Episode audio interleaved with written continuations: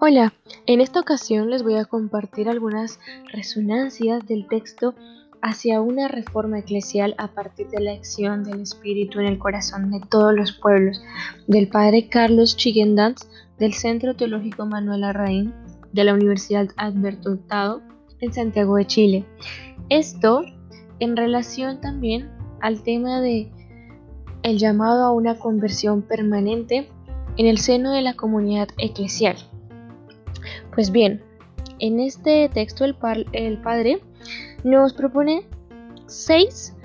despedidas, que él ha querido titular así,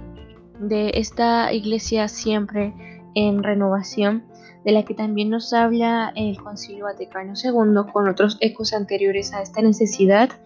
Y luego se ha hecho cada vez más fuerte este llamado,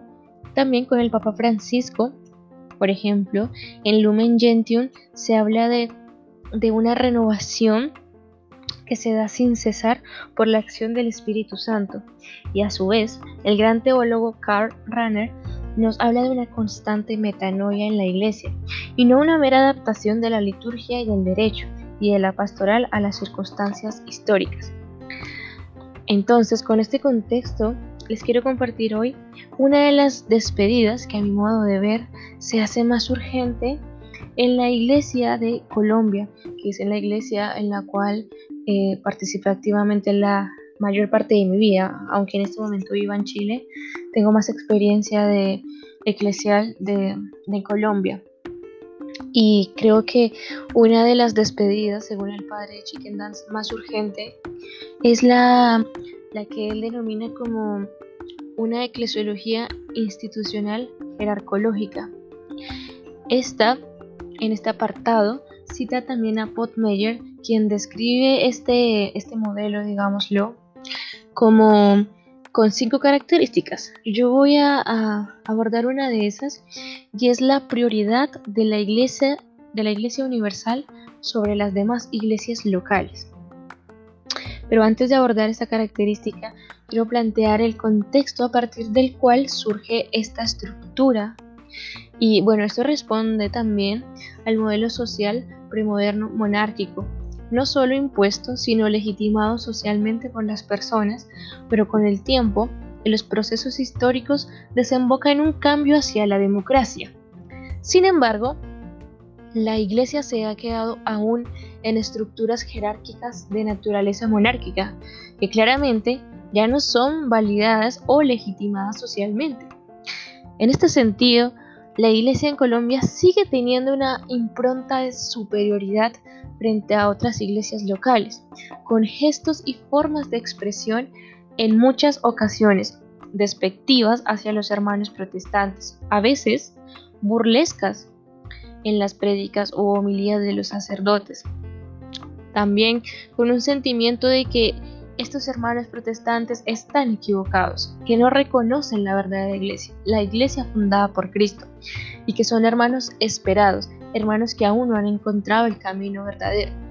O con frases como un mal católico se convierte en un protestante y un buen protestante se convertirá en un buen católico. Sin duda, estas actitudes requieren una urgente despedida, citando al padre Chicken Dance un soltar, una nueva forma de expresión y acción donde se reconozca y se camine entre todos los actores de la iglesia hacia una nueva comprensión de la fe y de la iglesia,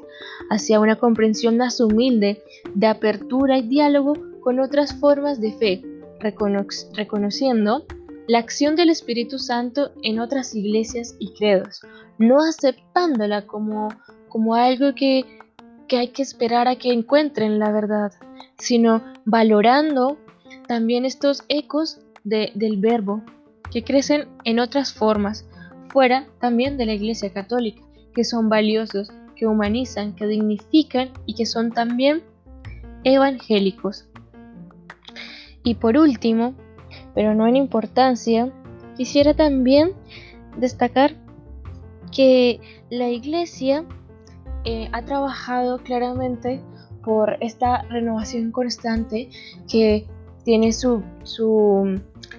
su alimento también en la acción del Espíritu Santo a través de tantos y de tantas personas que continuamente trabajan como misión de esta iglesia en salida que nos plantea el Papa Francisco, pero que sin embargo en contextos como por ejemplo el de Colombia, aún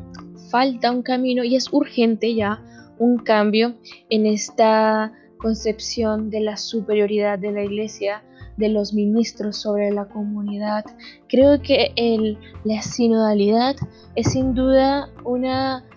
una de las formas que hoy nos llama a practicar la iglesia como laicos y laicas activos también y no solamente como participantes pasivos, sino activos también en la toma de decisiones. Así que sin duda esta despedida a una, a una iglesia jerárquica y con, con un modelo antiguo monárquico que tiene aún mucha influencia es algo que debemos abandonar. Gracias y hasta la próxima ocasión.